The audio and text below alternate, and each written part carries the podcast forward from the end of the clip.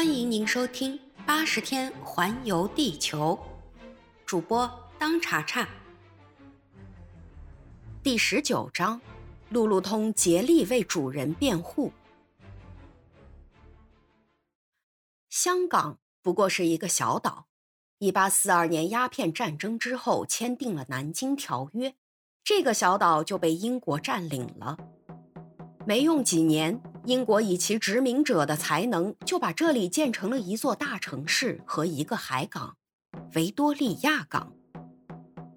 这个小岛位于珠江口上，距离对岸葡萄牙占领的澳门只有六十英里。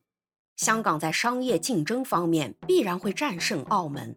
目前，中国大部分商品出口都经过香港，这里有船坞、医院、码头、仓库。还有一座哥特式建筑的大教堂和一个总督府，到处是碎石铺成的马路。这一切都使人觉得这里是英国肯特郡或萨里郡的某一个商业城市，从地球的那一面钻过来，再出现在这一块中国的土地上了。路路通两手插在衣袋里，一面向维多利亚港走，一面欣赏着那些在中国还十分流行的轿子和带棚的轿车。成群的中国人、日本人和欧洲人在街上熙熙攘攘，非常忙碌。路路通觉得这个城市和他沿途经过的孟买、加尔各答或新加坡等城市差不多，没有什么两样。这些地方好像都是环绕着地球排成一条英国城市的锁链。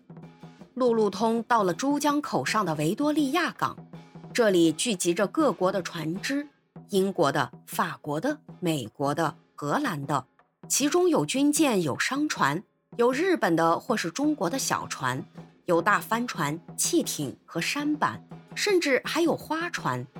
这些花船就像漂浮在水面上的花坛。路路通在路上还见一些穿着黄色衣服的本地人，这些人年纪都很大。路路通想按中国习惯刮一次脸，就走进了一家中国理发店。他从一位英语讲得相当好的理发师那里才知道，刚才看见的那些老人，年纪最小的也都在八十岁以上。他们只有到这样高龄，才有权穿黄色的衣服。因为黄色代表皇家的颜色，路路通虽然不了解究竟，不过他觉得这倒挺滑稽。他刮好了脸，就走向卡尔纳迪克停靠的码头。到了那儿，他看见费克斯正独自在河边上徘徊，这路路通一点也不奇怪。这时，这位侦探脸上露出十分失望的表情。好，路路通心里说。这一来，对改良俱乐部那些老爷们儿可就不大妙了。他对费克斯的烦恼装着完全没看见的样子，笑嘻嘻地走上去跟他打了招呼。说实在话，一点也不能怪费克斯咒骂他一再碰上的坏运气，还是没有居票。显然，这份居票还是正在他后面追着转寄。要是能在香港再待上几天，就准会收到了。既然香港是这次旅途上最后一个受英国管辖的地方，要是在此地再不能逮捕福克，那么这个贼就一定会远走高飞了。嘿，费克斯先生，您是决定跟我们一起到美洲去了吗？路路通问。是啊，费克斯咬着牙说。那就快走吧。路路通一面说着，一面哈哈大笑。我早知道您是不会跟我们分手的，好吧，咱们一起去订船票吧。他们一同走进了海运售票处，订了四个舱位。这时，售票员告诉他们说，卡尔纳蒂克号已经修好了，原来规定明天早上开船，现在提前了，今天晚上八点钟就开。那好极了，路路通说，提早开船对于我的主人更合适。我这就告诉他去。现在，费克斯决定采取最后一招了。他决定把一切都告诉路路通，要拖住菲利亚·福克在香港多待几天，也许这是唯一的办法了。离开售票处以后，费克斯就请路路通到酒店去喝两杯。路路通看时间还早，也就接受了他的邀请。码头对面就有一家外表很吸引人的酒店，他们两个便走了进去。这是一间装修的很漂亮的大厅，靠里边放着一张板床，上面铺着垫子，床上一个挨一个的睡了好些人。在这大厅里，有三十多个人散坐在那些用藤条编的桌子上。他们有的在大杯的喝着清淡或浓烈的英国啤酒，有的在喝着英国烧酒、杜松子酒或白兰地。另外，大部分人都吸着长杆红瓦头的大烟枪，大烟斗上装着玫瑰露和鸦片制成的烟泡。不断有吸烟的人晕过去，倒在桌子底下。于是，酒店的伙计就过去拖住他的脚和脖子，把他搬到板床上，和那些已经晕过去的烟鬼放在一起。晕过去的烟鬼就这样被一个一个的排着放在板床上，共有二十多个。他们那种狼狈不堪的样子，真是使人恶心。费克斯和路路通现在才知道，他们是进了一家专做这些无赖汉、白痴、荒唐鬼。糊涂虫生意的大烟馆，这个死要钱的大英帝国每年要卖给这些人价值两亿六千万法郎的这种害死人的所谓鸦片膏，利用人类最悲惨的恶习赚来的这笔钱是多么污秽啊！中国政府曾经想用严厉的法律来禁绝这种恶习，但是没有成效。吸鸦片的恶习从富有阶级一直蔓延到了下层阶级，这种灾祸就再也无法禁止了。目前，在中华帝国吸鸦片的人随时随地都有，男人、女人都贪恋这种可悲的嗜好。他们一旦吸上了瘾，就再也戒不掉了，否则就会产生剧烈的胃痛。烟瘾大的人一天能吸八桶，这种人过不了五年就得死。像这样的大烟馆，香港很多。费克斯和路路通怀着喝两杯的念头走进的这个地方，不过是其中之一。路路通没有钱，但是他很乐意接受了他朋友的这番美意。他提出改天一定要回请费克斯。他们要了两瓶有名的葡萄牙红酒，这个小伙子便开怀畅饮起来，但是费克斯却喝得很有分寸。他在注意观察路路通，他们天南地北的聊起来，谈得特别起劲的是关于费克斯决定搭乘卡尔纳蒂克号去横滨的这个好主意。当他们谈到这一条船要提早几个小时动身的时候，路路通把酒喝光，站了起来，要回去通知他的主人提早上船。这时，费克斯一把把他拽住：“你等一会儿。”费克斯说：“你要怎么样，费克斯先生？我有件要紧的事儿要跟你谈谈。要紧的事儿。”路路通大声地说，同时把酒杯里剩下的几滴酒喝干了。“好吧，咱们明天再谈。我现在没时间。”别走，费克斯说：“关于你主人的事儿。”路路通听了这句话，就注意地望着费克斯。他发现费克斯的面部表情非常奇怪，于是他就又坐了下来。“你到底要跟我说什么？”路路通说。费克斯一只手放在路路通的手臂上，低声地说：“你已经猜出来我是什么人了吗？”费克斯问。“这还用说？”路路通笑着说。“好吧，那我现在把全部情况告诉你。”现在我已经全部都知道了，兄弟。喏，这没什么，好吧，你讲下去吧。不过先让我说一句，那些老爷们把钱给白花了，把钱白花了。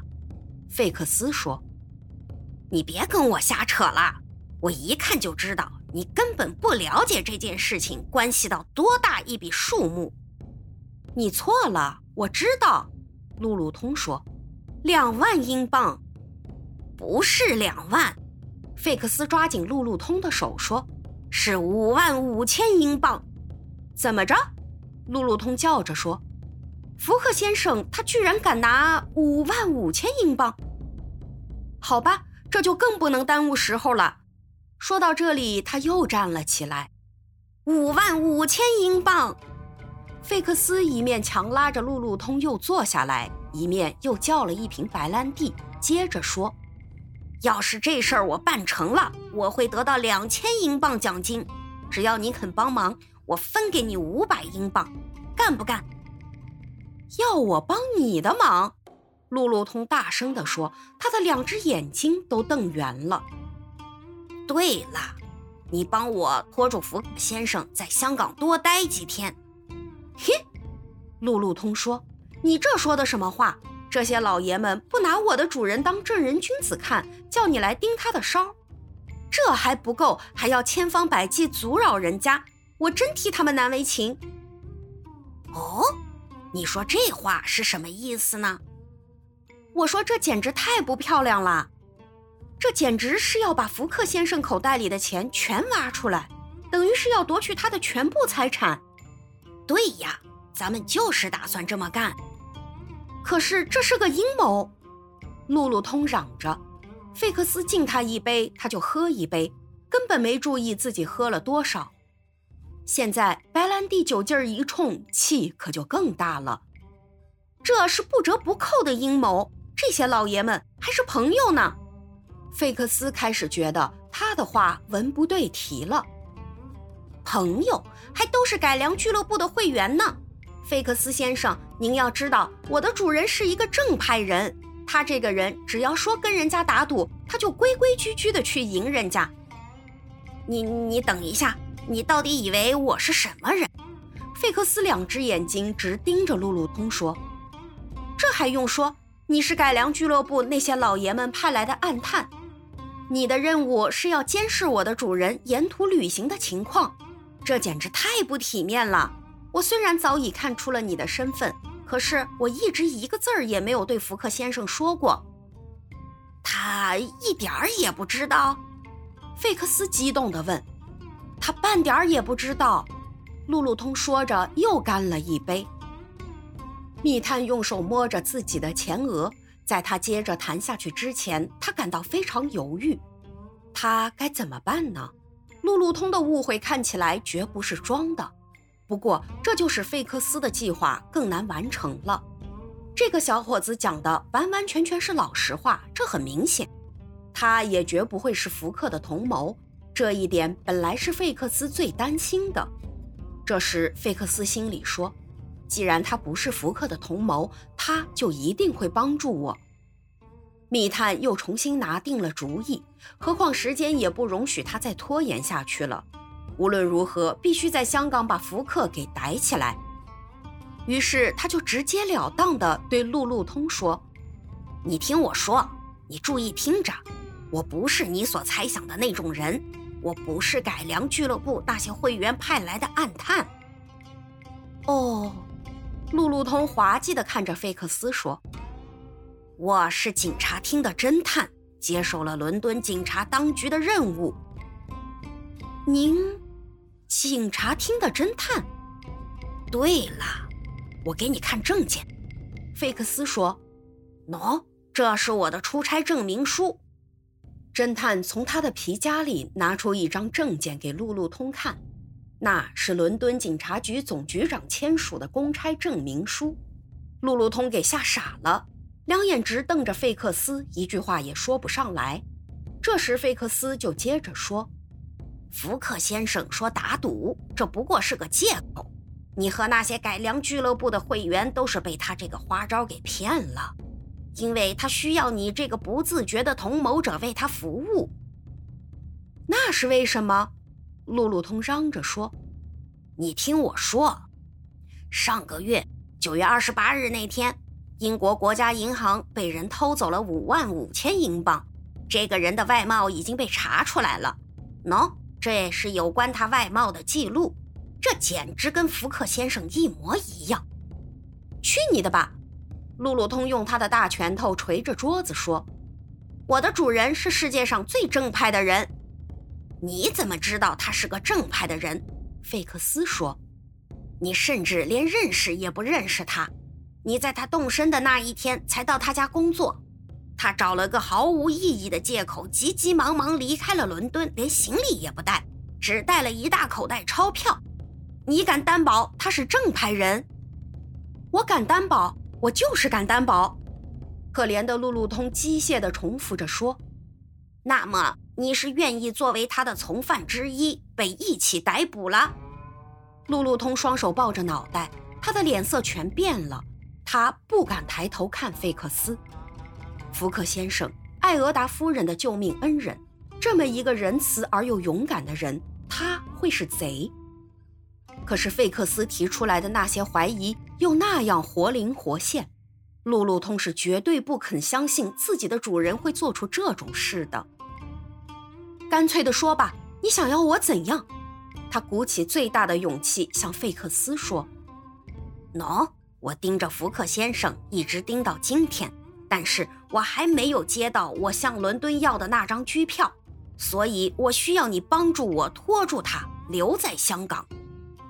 你叫我……”我跟你平分英国国家银行许下的两千英镑奖金，我不干。路路通说着就打算站起来，可是他感觉到精神恍惚，又没有力气，于是又坐了下来。费克斯先生，他结结巴巴地说：“即使你刚才对我说的那些话都是真的，即使我的主人真的是要你抓的那个贼，我也不承认。”我是他的仆人，我看他是个好人，他是个仁人君子。要我出卖他，我绝对办不到。就是把全世界的金子都给我，我也不能那么干。你拒绝吗？我不干。好吧，那就算我什么也没说。费克斯说：“来，咱们喝酒。”好，咱们喝酒。路路通觉得越来越醉了。费克斯认为现在必须不惜任何代价把路路通和他的主人隔离开。他决定一不做二不休。正好桌上放着几支装好了鸦片的烟枪，费克斯拿了一支放到路路通手里，路路通迷迷糊糊地接过来，放到嘴上就吸了几口。他的头因为麻痹而感到沉重，结果晕倒了。好了，费克斯说。再没有人去通知福克先生卡尔纳蒂克号提早开船的消息了。即使他能走的话，至少这个死不了的法国人是不会再跟着他了。费克斯付了账，就扬长而去。本集已播讲完毕，感谢您的收听。如果喜欢，欢迎您免费订阅本专辑。